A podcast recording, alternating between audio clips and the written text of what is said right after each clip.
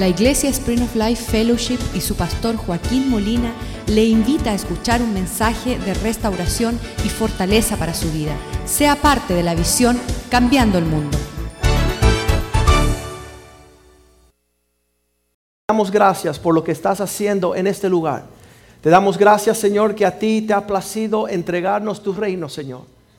Que tú nos rescataste del infierno y de la muerte, del pecado, del dolor, de la angustia, de relaciones muertas, Señor, de matrimonios destruidos, familias rotas, destruidas, Señor, para que tu poder habite allí, Señor. Pedimos que tu palabra hoy sea lámpara a nuestros pies, Señor, que sea la buena semilla sembrada en el corazón, que sea, Señor, la espada de doble filo con el cual tú penetra nuestro ser, Señor, lo más profundo, Señor, de quienes somos para poder servirte como a ti te agrada, Señor. Perdona nuestros pecados, nuestras rebeldías, nuestra desobediencia, Señor. Señor, conéctanos a la vida verdadera para nosotros recibir la vida. Nosotros siendo los pámpanos, Señor, y queriendo llevar el fruto de tus propósitos, Señor. Conéctanos, Señor, a esa vid. Vivifícanos, como dice tu palabra, a través de tu Espíritu. Y que tu palabra, Señor, en obediencia a tu palabra, Señor, caminemos para experimentar y gustar todo lo que tienes para nosotros. Bendícenos, bendice nuestro tiempo reunidos, Señor, y prospéranos en todo lo que vamos a hacer desde este día en adelante. Te lo pedimos en el nombre de Jesús. Amén. Sabes que Dios no está en jueguitos. El ser humano le encanta los jueguitos, quiere decir, el día de la resurrección ya celebramos más el conejito y los huevitos que el Dios de la gloria y la resurrección.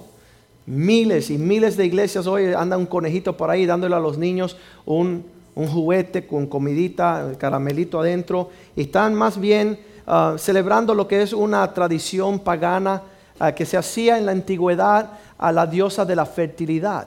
Pero eso no, es, nuestra, no es nuestra celebración hoy. Sabes que en Isaías capítulo 1, versículo 2, Dios, 12, 1, 12. Isaías 1:12, Dios le dice a su pueblo, no quiero que entren a mi casa en una forma que están hollando mis atrios. Dios dice, ¿por qué están entrando a mi casa a celebrar lo que yo no he pedido que me celebren? Qué, qué, qué, increíble que entras en una iglesia en la Navidad y tienen un gordito ahí vestido de rojos que llamado Santa Claus y todo el mundo está en su celebración navideña con su Santa Claus, ¿verdad? Cuando estamos celebrando el nacimiento de Jesús a la humanidad. ¿Quién demanda esto de vuestras manos? ¿Quién está pidiendo que me hagan estos? Cuando venís a mí a presentarlos, delante de mí para hollar mis atrios, versículo 13.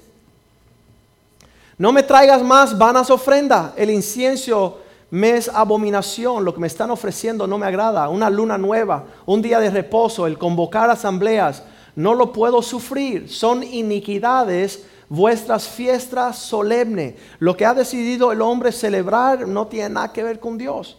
Y lo que Dios quiere que el hombre celebre, celebra, ni lo entienden. El hombre se ha vuelto un cínico en su alcance fuera de Dios. Están mandando millones y millones de dólares en cohetes, satélites, buscando vida en otros planetas, ¿verdad? Y entonces gastando miles de millones de dólares abortando niños y vidas en la tierra. Por un lado están tratando de buscar la vida y en el otro lado la están destruyendo. Porque no sabe el hombre qué es la vida. Si te hago yo la pregunta esta mañana, ¿me puedes definir tú qué es la vida? ¿Qué es la vida? Cristo es la vida. Pero los hombres sin Cristo no lo conocen. Y ahí empiezan a decir, bueno, la vida es linda. La vida es y no saben. No solamente que no saben lo que es la vida, los hombres científicos, los más destacados, no saben ni cuándo la vida comienza. Tratan de laboratorio, tratan de unir las moléculas para tratar de crear la vida y no la pueden crear. La quieren, quieren encontrar el propósito de la existencia de la vida, mas sin embargo la vida está en Dios. La vida es un regalo que Dios le da al ser humano que gusta de él. Sabemos, tenemos la, el, relato histórico de la resurrección de Cristo. En Lucas capítulo 24, versículo 1, dice que el primer día de la semana, bien temprano por la mañana, ellos llegaron, unas mujeres a la tumba. Las mujeres son mucho más atrevidas, creo yo. Los hombres tenían miedo cercarse ahí porque le iba a costar la vida. Pero las mujeres llegaron allá al sepulcro, trayendo las especies o aromáticas que habían preparado y algunas otras mujeres estaban allí con ellas. Y aconteció en ese sentido que cuando ellos entraron, no encontraron, versículo 2, hallaron removido la piedra del sepulcro, número 3, versículo 3, y entrando no hallaron el cuerpo del Señor Jesús. Los estudiosos más agresivos de las filosofías y religiones de diversos estilos han tratado de ver que, esto del cristianismo no es, pero ahí cuando llegan a este versículo y ven que Cristo no está, ahí es cuando todo comienza a derrumbarse.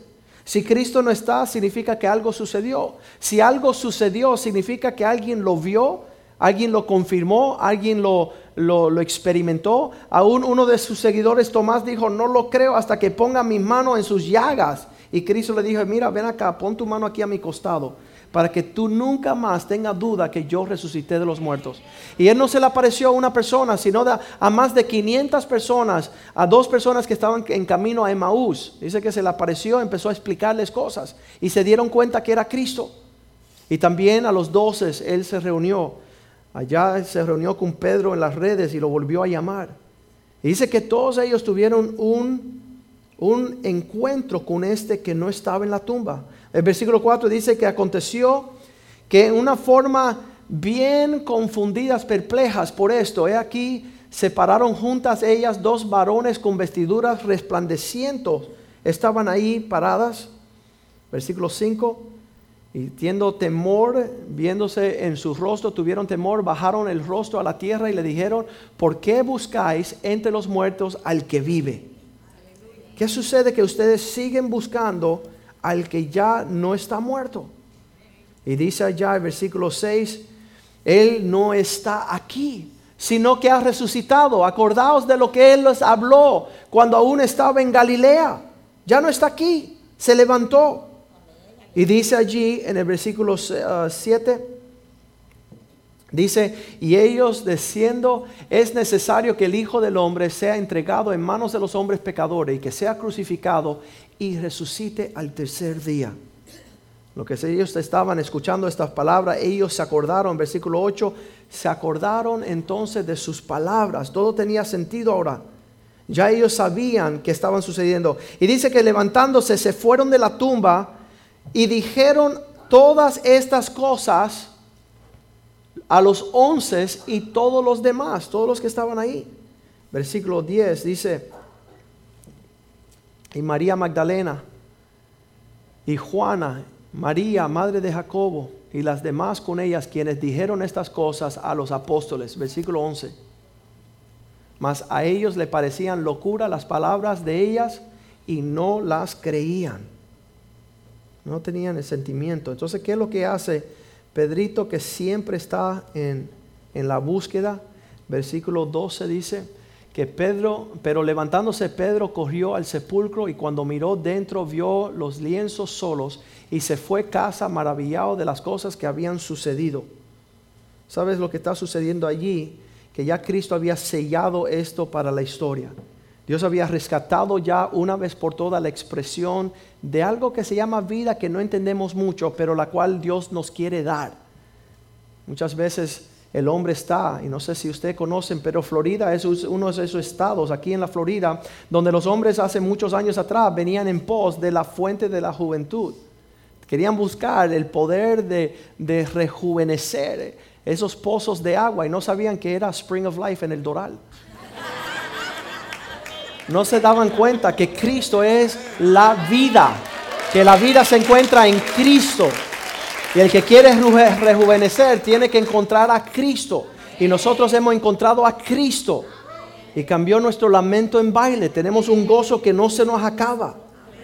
Y Cristo vino en esa norma para extender esta vida a todos. Él no hace acepción de personas. En Juan capítulo 14, versículo 6, Él muy claramente dijo, yo soy el camino, yo soy la verdad y yo soy la vida. Qué tremendo que nosotros andemos lejos de quién es Cristo. Pusieron 14, 6, ¿no? Están en jueces. En Juan 14, 6 dice, yo soy la vida. Yo soy la vida. Y la vida no se encuentra en otro lugar. Pueden ir en pos de todo lo que usted quiera, que nunca vas a hallar la expresión de la vida. Solo Cristo es el que hace brotar una vida que sobrepasa todo entendimiento. En Juan capítulo 10, versículo 10 dice, cuidado que el enemigo viene a matar, robar y a destruir, mas yo he venido a darles vida,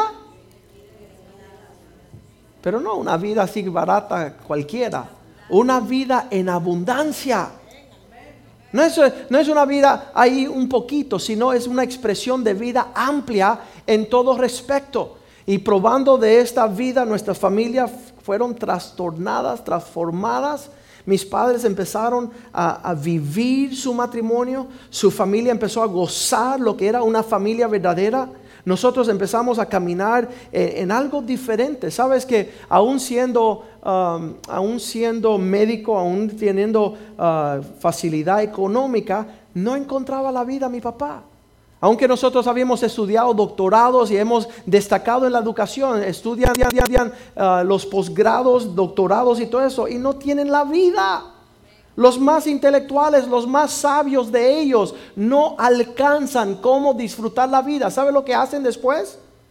Se pegan un tiro se pegan un, rifle en, el cerebro, se matan porque no hallaron la vida, están desahuciados de buscar dónde está este recurso tan amplio que Cristo ofrece. En Juan capítulo 5, versículo 39, dice, ustedes andan por ahí metiendo sus hocicos mucho en este librito llamado las escrituras, pero este librito no te da la vida. Usted puede memorizarse toda la Biblia, que lo único que es la, Biblia es una instrucción que testifica de Cristo, quien es la vida. Y tú puedes ser un religioso, tener la Biblia aquí, ir a la iglesia siempre y no tener a Cristo y estás muerto. Pues dice la Biblia que la letra, la letra ah, trae muerte, pero el espíritu vivifica. La letra mata, mas el espíritu vivifica. Entonces aquí no está la vida. Es como entrar en un restaurante bien caro y tú dices, ahí está el filete meñón. Entonces tú lo sueltas y te vas y no comiste. No, tú tienes que comer. No solamente leas el menú, tú lo que encuentres aquí, tú lo pides. Y tú dices, Señor, yo quiero el rostro rejuvenecido. Yo quiero el gozo que es la fuerza mía. No solamente leer estas cosas, el amigo mío Wellington Boone, que estuvo con nosotros en febrero, dijo, Joaquín, yo no quiero conocer nada en las escrituras que yo no tenga un alcance para que sea una realidad. Yo no quiero vivir, eh, leer Filipenses 4:19. Dios proveerá todas mis necesidades según su riqueza en gloria. Amén, me voy. No. Usted dice, Señor, tú provees mis necesidades conforme tu amplios recursos allá en los cielos. No quiero ser mendigo. Quiero que se haga una realidad las escrituras. Juan 5:39. Vosotros escudriñáis las escrituras porque a vosotros os parece que en ella tendréis vida eterna. Pero no se equivoquen, ellas son las que dan testimonio de mí. Si quieren la vida, tienen que venir a Cristo. No leer sobre Cristo, no ir a una iglesia que predica a Cristo, sino que Cristo esté. Versículo 40, Él les dijo así, mas ustedes no quieren venir a mí para que tengan vida.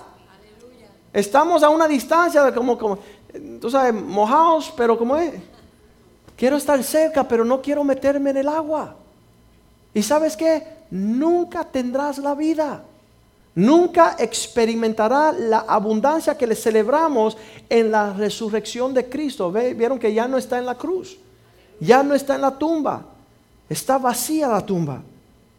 Y esa, el contenido completo de esa expresión, solamente aquellos que creen y vienen a Él aquellos que le reciben a Él, empieza a desarrollarse. Eh, eh, estaba hablando yo de los estudios. Muchas personas dicen, bueno, voy a, voy a estudiar para ver si me desarrollo. Mira, tú te puedes desarrollar todo lo que tú quieres y tener todos los posgrados y todos los estudios que estás muerto y apestoso.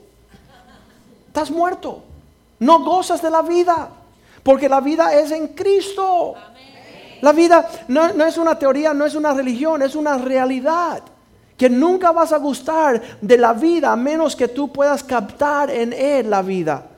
Y si leemos Juan capítulo 1, versículo 4, dice la Biblia así, nos enseña bien clarito, dice, en Él estaba la vida y la vida era lo que alumbraba a los hombres. ¿Saben lo que es un ser sin vida? ¿O algo que está muerto en vida? Eso es triste, eso es horrible. Eso muchas veces son las religiones, eso muchas veces son las teorías, las filosofías, pero Cristo es una persona, es una realidad y esta vida está en Él. Decían allá en Hechos capítulo 3, versículo 15, ustedes mataron el autor de la vida. Nunca, nunca van a experimentar la vida a menos que ustedes dejen de matar el autor de la vida. Cada vez que rechazamos a Cristo, cada vez que lo sacamos de nuestra vida, estamos celebrando lo opuesto de la vida que es la muerte. Y hay, hay, expresiones de vida que son la vida del cuerpo, ¿no? Y muchas veces nos limitamos solamente en describir la vida en el hombre todavía está respirando, está vivo. Pero la vida es mucho más que respirar. La vida es una expresión plena en todo aspecto, que te enseña a ser un mejor esposo, que te enseña a ser un mejor matrimonio, una, mejor familia, ser un mejor hijo. La vida de Cristo es una expresión total. vas a ser un mejor amigo, vas a ser un mejor miembro de la iglesia. Vas a poder, la expresión que vemos en estos jóvenes es porque están vivos. Qué triste tener un joven ahí muerto, sin fruto, sin vida, no despabilado. Pero la vida es Cristo. Y cuando entramos en Cristo, la expresión se ve rápidamente. Ustedes ya mataron el autor de la vida, por eso no existe. Y sabes que la única cultura que celebra la vida es la cristiana basado simplemente en la resurrección de Cristo. En todas las naciones del mundo donde el cristianismo ha entrado, la expresión de la vida ha reventado todas las tablas, las estadísticas. Lo puede ser, si, tomas un, um, un, mapa de la tierra y tú ves los países que celebran a Cristo, ves que su tasa de mortalidad es sumamente baja. los bebés no mueren donde Cristo está en función. Los ancianos viven más tiempo, las poblaciones crecen, las cosechas se engrandecen. Cuando la vida de Dios está. Y tú vas a ver las enfermedades limitadas por el poder de qué? De la vida. Le voy a decir un secreto. El comunismo solo crece donde no hay cristianos. Por eso votan a los cristianos. Y votan a los pastores y cierran las iglesias y votan la Biblia. ¿Por qué? Porque el poder de la vida no se contiene con sistemas negros, ocultos y que están privando los pueblos de acercarse a Dios. Dijeron estos hombres allá en Rusia, si queremos tener un gobierno que no, eh, que, no nos eh, restringen en este, en este alcance que tenemos, tenemos que votar la Biblia, votar la iglesia, votar los misioneros y somos ateos y no creemos en Dios. Eso dice que pobremente se vuelven esos países. Haití es un ejemplo en, el hemisferio occidental, donde ahí no crece hierba, no crecen frutos. Es un país maldito. ¿Sabes por qué? Porque no quieren Cristo. No quieren la presencia de Cristo. Aún alrededor de sus, de sus mareas, de los límites marítimos allá en ese país, no hay ni siquiera pescados. No, en el Caribe, donde eso alimenta estos pueblos. Y es falta no de una economía, no es falta de, un alcance porque hablan inglés, no es, es falta de Cristo. Pero no te vayas muy lejos, hermanito. Y usted que está derrochado, está afuera, estás en cero, deja que Cristo entre a tu familia. No rechace más a Dios. Muchas veces limitamos a Dios porque pensamos, no, porque la iglesia quiere mi dinero. Oye, pobre infeliz, no tienes dinero que compre lo que Dios te quiere regalar. No tienes con qué pagar tu matrimonio y tu familia para que Dios la vivifique y los hijos te respeten. Hay un hombre en California llamado el señor Meléndez. Decidió no entrar en el Señor, no entrar en la iglesia, que sus hijos pudieran saber que el poder del dinero es el que valía. ¿Sabes lo que hicieron los dos hijos? Tomaron una escopeta y le metieron un balazo a la mamá primero y después al papá. ¿Sabes por qué? Porque no conocieron la vida que es Cristo. Querían caminar en, el poder de, de una vida material. Yo no sé ni qué, eso no es vida. Nosotros estamos celebrando hoy no una ceremonia religiosa. No, no te baje a las normas de los hermanos religiosos que solamente quieren tener una relación con Cristo el domingo y apúrese pastor porque ya van a ser las dos. No, la vida es amplia en toda dirección. Y cuando nosotros celebramos la resurrección de Cristo, estamos diciendo, eh, estamos celebrando el que nos alcanzó con una vida indestructible, incorruptible. El poder de una vida que quiere sanar tu matrimonio, sanar tu salud física, sanar tu economía, las cosechas de, tus tierras, los rebaños de tus ovejas, de tus hijos, de tus nietos, amplia alcance de vida. Y nosotros tenemos esta vida y esta vida está en Cristo. Y por eso nosotros nos dedicamos a estas cosas. Por eso nosotros estamos en pos de estas cosas. Estaba yo en una cena hace poco, hace como seis años atrás, y había un fulano, le vamos a decir fulano, un pudente que ya no es pudente, ¿verdad? Pudiente. Dice que estaba ahí al costado y decía, hermanos, ustedes no saben lo, lo que es la vida real. Y yo decía, ¿qué va a decir este hombre? La vida verdadera se encuentra en Colorado Springs, en Aspen. Yo lo miré como diciendo, oh Señor. Y él dice, por allá resalta otro fulano y dice, es verdad, eso es la vida. Ay, me fui. Mira, en Colorado Springs, en el invierno, uno va esquiando y eso es la vida, la nieve, las montañas. Y yo miraba el otro y decía, purecito. ¿Y sabes lo que dijo el primero? Dice, no, no, eso no es la vida. La vida es Aspen, Colorado, en el verano. Sin nieve. Eso es la vida. Y ya yo no pude más. Y yo sí, me enteré que eso es la vida, por eso otro fulano llamado Hunter Thompson, editor de una revista multimillonaria llamada Rolling Stones, en Aspen, en el verano, al cuarto del lado donde estaba jugando su nieto de dos añitos, tomó una pistola y se reventó los sesos. Eso es la vida. Lo que tú me estás contando, que es la vida, eso es la vida, es verdad. Y el hombre dijo, me voy. Se fue. Eso no es la vida, mi hermano. La vida es Cristo. Sea que tú estés en Colorado o aquí en Westchester, la vida es Cristo.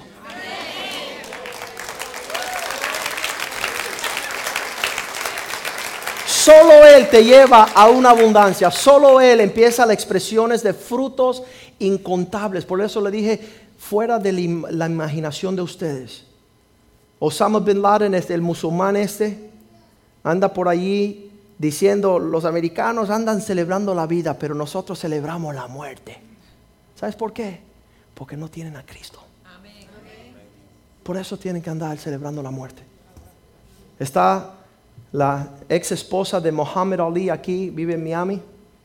Y ella contaba que ella era la hija del segundo en mando de una organización que se llamaba The Nation of Islam, que son los negritos americanos que decidieron no ser cristianos más y se hicieron musulmanes, pues este hombre Farrakhan, el papá de ella, era mano derecha de Farrakhan, el fundador de esta asamblea de musulmanes.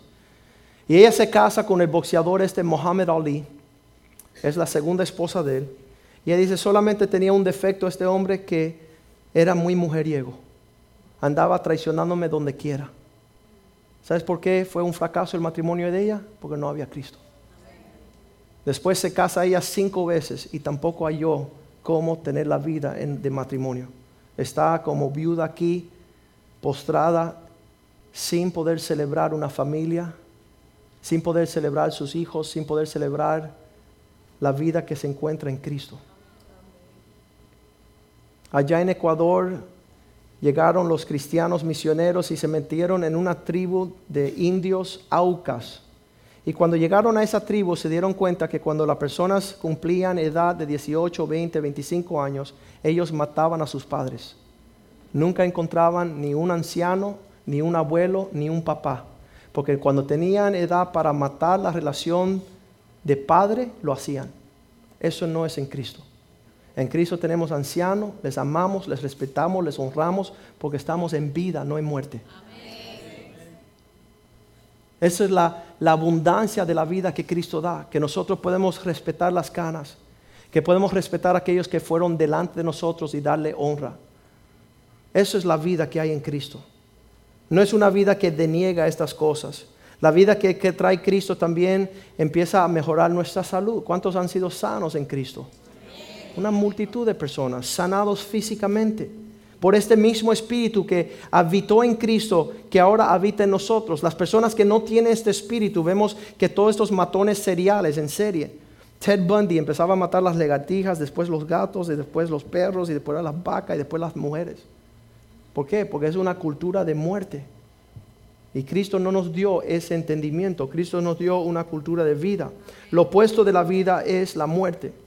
Y las actitudes que Dios quiere matar en nosotros se llaman actitudes pecaminosas. ¿Por qué? Porque la paga del pecado es muerte. Y Cristo quiere destruir toda la muerte en nuestras vidas. Todo desobediencia lleva muerte. Todo pecado lleva muerte, toda avaricia lleva muerte, todo chisme lleva muerte, toda, toda cosa que no es propia en Cristo lleva la muerte. Y Él no quiere restar la vida en traer muerte, sino que Él quiere aumentar la vida, sumar esas, esas actitudes. Primera de Juan 5.12 dice así, el que tiene la vida, el que tiene el Hijo tiene la vida. El que tiene el Hijo tiene la vida. Dile a tu vecino, oye, ¿tienes el Hijo? Entonces estás muerto, mi hermano. El que tiene el Hijo tiene la vida. El secreto de la vida se encuentra en Cristo. Cristo, Cristo, Cristo, Cristo, Cristo, Cristo, Cristo, Cristo, Cristo. Es la vida. Fuera de Cristo no hay vida. Catherine Hepburn, la, la, estrella de los cines de Hollywood, decidió olvidarse de Cristo, irse en pos de las estrellas de Hollywood. Al final de su vida escribe, nunca he vivido Hizo todas las mejores películas de los Estados Unidos. Nunca he vivido. Solamente he existido. No sé ser mujer. No sé ser esposa. No sé ser mamá. No sé ser abuela. No he vivido. Las relaciones estériles. Por eso Dios no le gusta la homosexualidad. Por eso Dios dice que no a la homosexualidad. Porque es una relación estéril. no hay fruto. No hay vida. Estábamos en Perú en una conferencia de la familia, salieron muchos de los ah, homosexuales a protestar, ustedes están en contra de la homosexualidad. Yo tuve que salir, yo decía, no, tengo que cruzar la calle. Ahí estaban con todas sus pancartas, estaba una multitud de más de 100 homosexuales. Y yo me llegué donde ellos y le dije, mira, nosotros no estamos en contra de la homosexualidad, estamos al favor y pro familia. Ustedes hagan lo que... Tenemos el derecho de ser homosexual. Es verdad, tiene el derecho de, tomar lo que usted quiera. Tienen el derecho, mas Dios tiene algo mejor para usted. Y ustedes también son parte de una familia porque tienen papá y mamá, tienen hermanos y hermanos, tienen sobrinos y sobrinas. Ustedes deben de defender la familia también.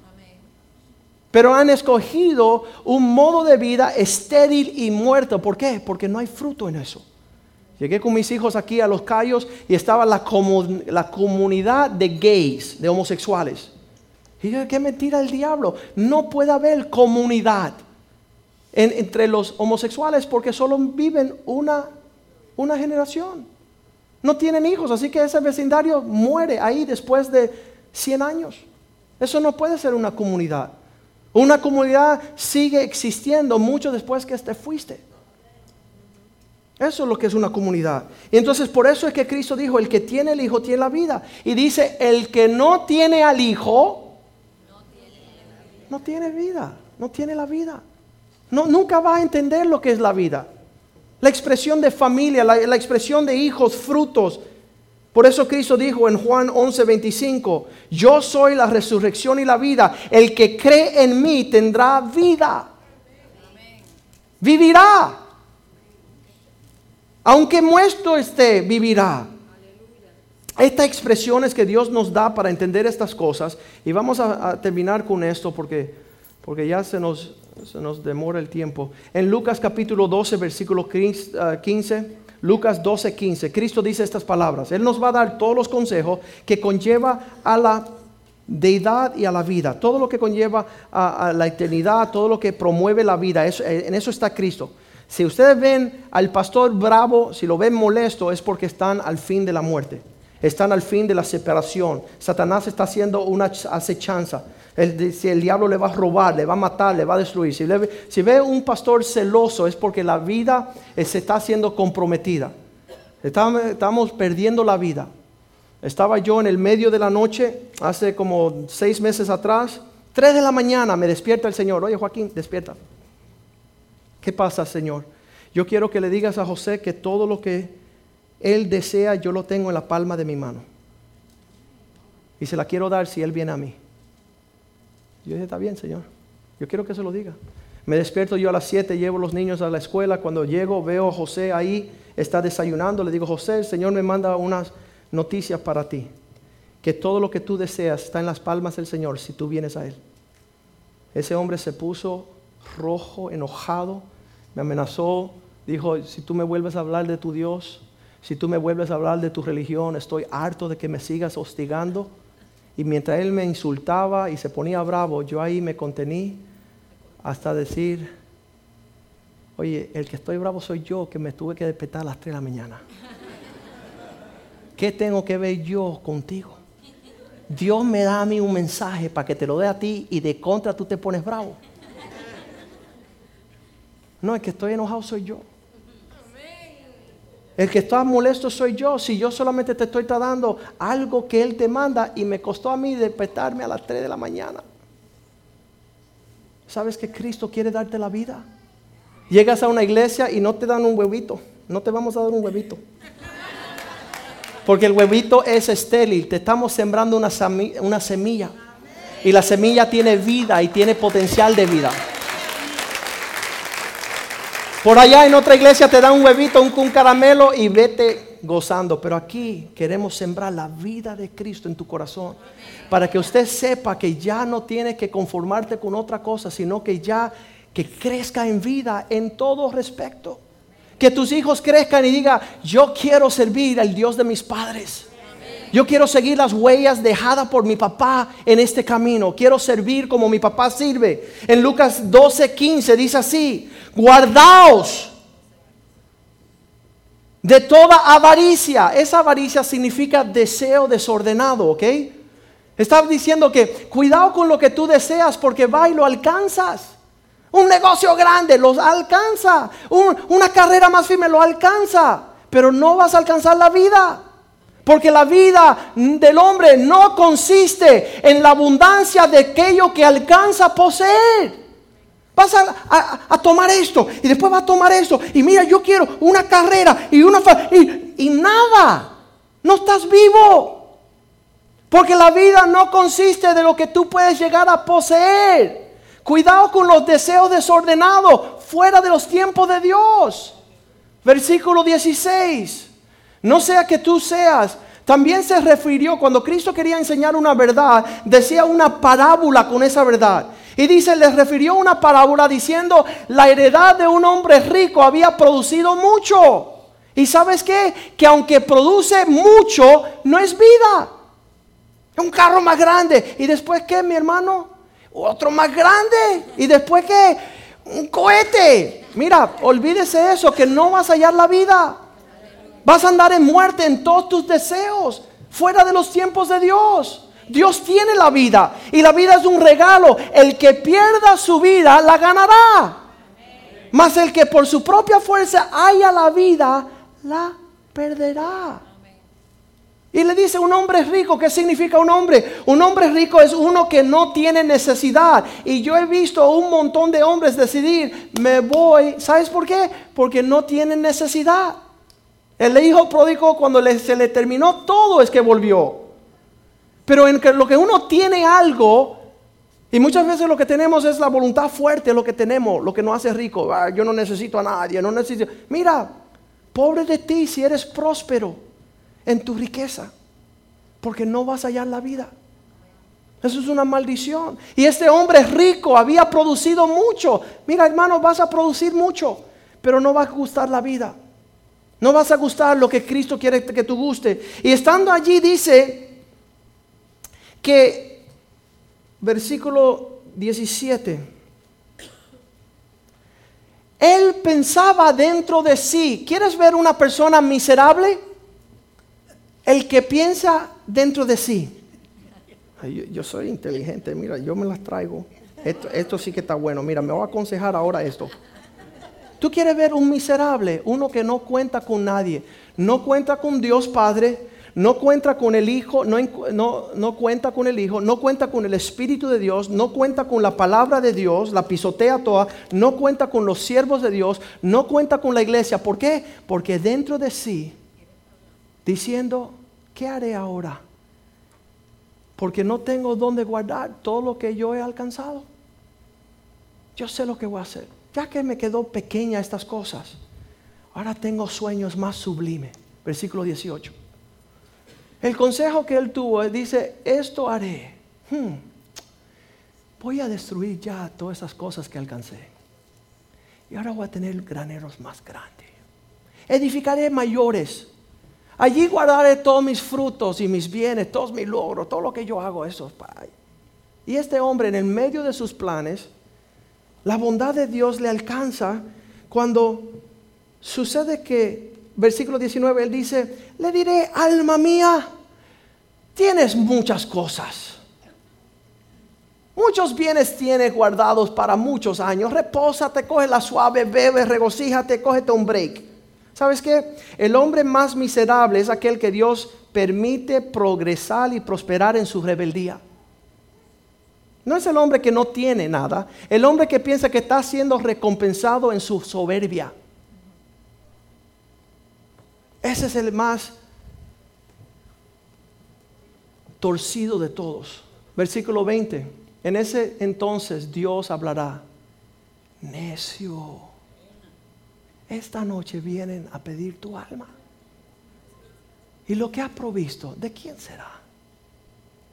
¿Qué sirve todo lo que hiciste si lo hiciste fuera de Cristo? ¿Qué, aprovecha ganar todo el mundo y perder tu alma? Estaba sentado yo aquí en el Miami Heat, estábamos eh, invitados en las primeras filas allá viendo los deportes y veo Jorge Pérez, el millonario del Caribe, el constructor de todos los edificios grandes en el downtown. Le digo, esta noche le toca una palabrita a mi amigo.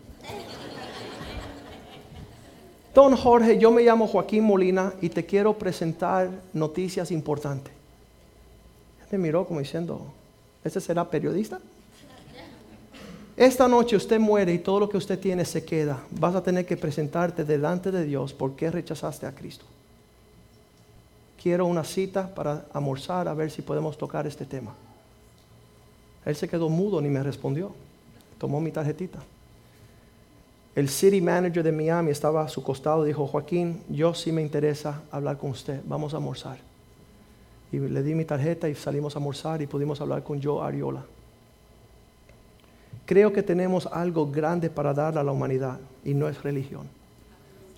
Es el entendimiento que Cristo resucitó de los muertos y quiere darle vida en abundancia a todos aquellos que vienen a Él, para que prosperen en todo lo que vayan a hacer para que alcance toda la plenitud de lo que Dios tiene. ¿Quién? ¿Qué vas a hacer esa noche que vienen por tu alma? Versículo 21, así será con todos aquellos que amontonando gran tesoro y no es rico para con Dios. Así que vosotros, versículo 22, él le decía a sus discípulos, aquellos que querían escuchar, luego a sus discípulos les digo, por tanto os digo, no te afanes por vuestra vida, para qué vas a comer, ni por qué vas a vivir, qué vestirás.